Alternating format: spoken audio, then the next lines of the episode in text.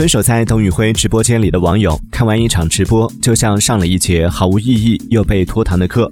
不同的是，以前一上英语课就犯困，在这里大家哭着喊着要听英语。几乎一夜之间，这个号称“中关村周杰伦”、自黑撞脸兵马俑的主播火出了圈。